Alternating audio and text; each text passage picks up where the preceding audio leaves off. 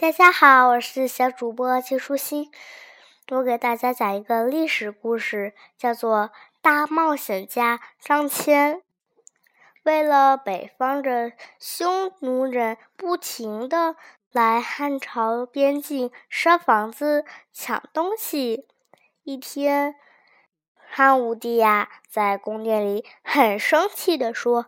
可恨的匈奴人，一天到晚欺辱我们汉人，应该好好跟匈奴打一仗，让他们知道大汉的厉害。一位大臣提议说：“皇上，我们可以联合北方沙漠那一边的月氏国，一起来打匈奴啊！”汉武帝一听，眼睛都亮了起来，说。哦，这真是个好主意！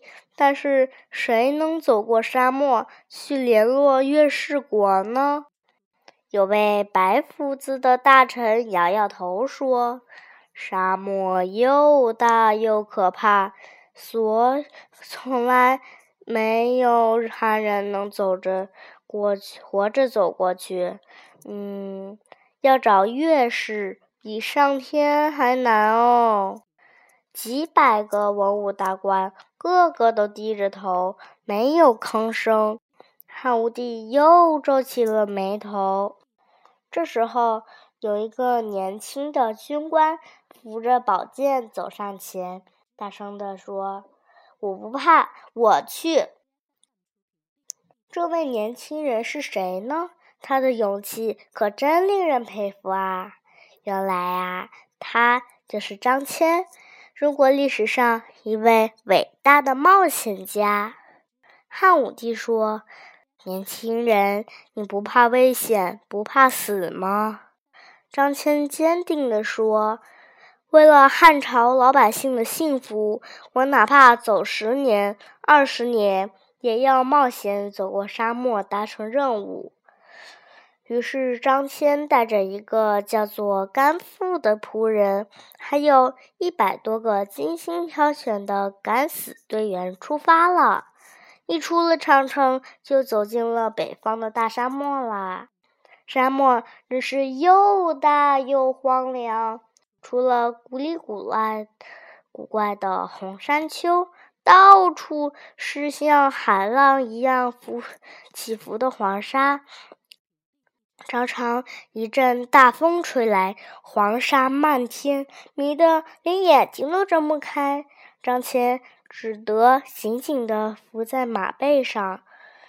大风一停，奇怪，原来的沙丘都不见了。更可怕的是，有的队员连人带马都被大风卷得不见踪影。他们小心地避开匈奴人。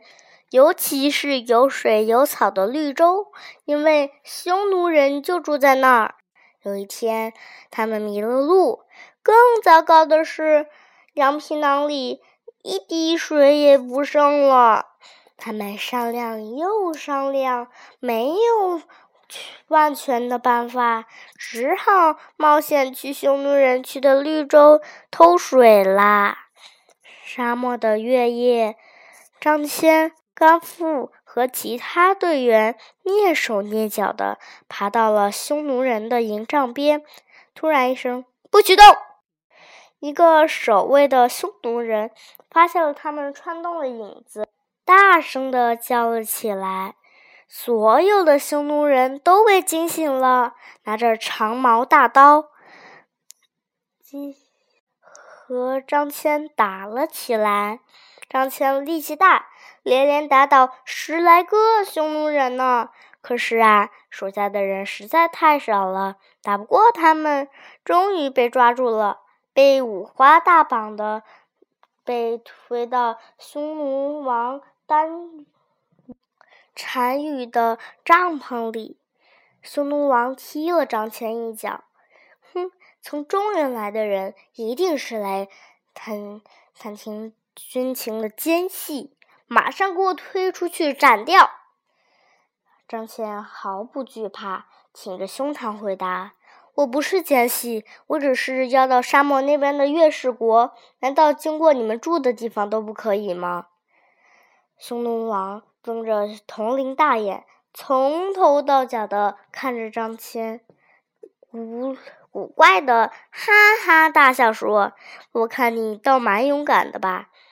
这样吧，我也不杀你，你留下来，我给你吃好的，穿好了，我再给你娶了个漂亮的妻子，怎么样？”张骞说：“很感谢大王的好意。”可是我不能留下，我一定要到沙漠那边去。匈奴王很不高兴。就算我放你走，你也不认识方向，也有死在沙漠里。哼！我看你唯一的活路就是替留下来替我们放牛放羊。从此以后，张骞和其他队员就在匈奴人的监视下。每天辛苦的照顾着牛羊，这一待就是十年啦。春天来啦，千载难逢的机会也来了。就在匈奴人举行十年一次的拜天地鬼神大祭典时，人人都喝着喝得烂醉如泥。张骞和甘父也悄悄地偷出马来，在满天星星的指引下。跨上马，头也不回地向西方直奔，终于逃出了匈奴人的地区。我一定要找到月氏，达成任务。张骞和甘父两个人不停地走着，走着。哎呀，你看那是什么？甘父指着前面叫着。沙漠的尽头，飞快地奔来一队人马。原来他们是大渊人。每个人头上戴着圆帽，蓝色的眼睛深深的凹着，还有满脸卷卷的胡子。他们骑着马，像一道道闪电那么神速，一下子就到了张骞的面前。一匹匹乌黑发亮的马儿，结实的前胸正渗出像血一样的汗水来，不断的喷气。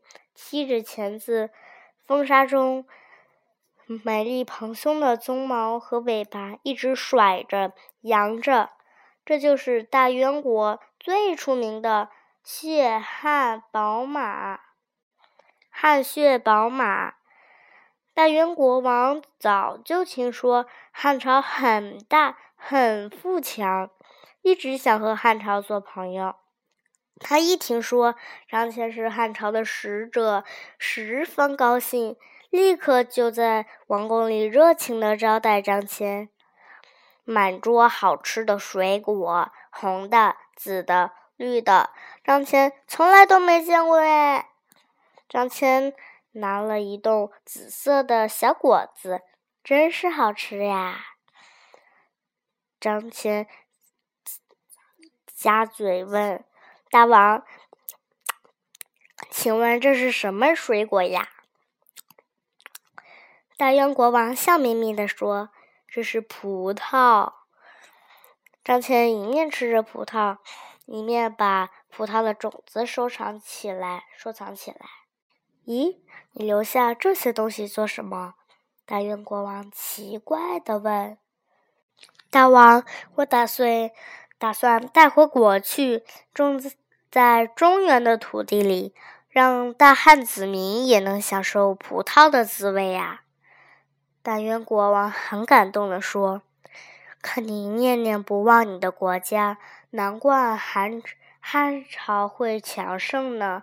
我也不多留你了，我派向导送你去月氏国吧。”张骞高兴极了。他们又经过唐居国。康居国终于到了他们的目的地月氏国，没想到啊，在月氏国，张骞却被泼了一头冷水，因为月氏女王自从被匈奴赶到这里，离匈奴很远，就懒散的不愿意打仗了。张骞并不灰心，他想，我这一路见到别人没见过别的东西，听别人。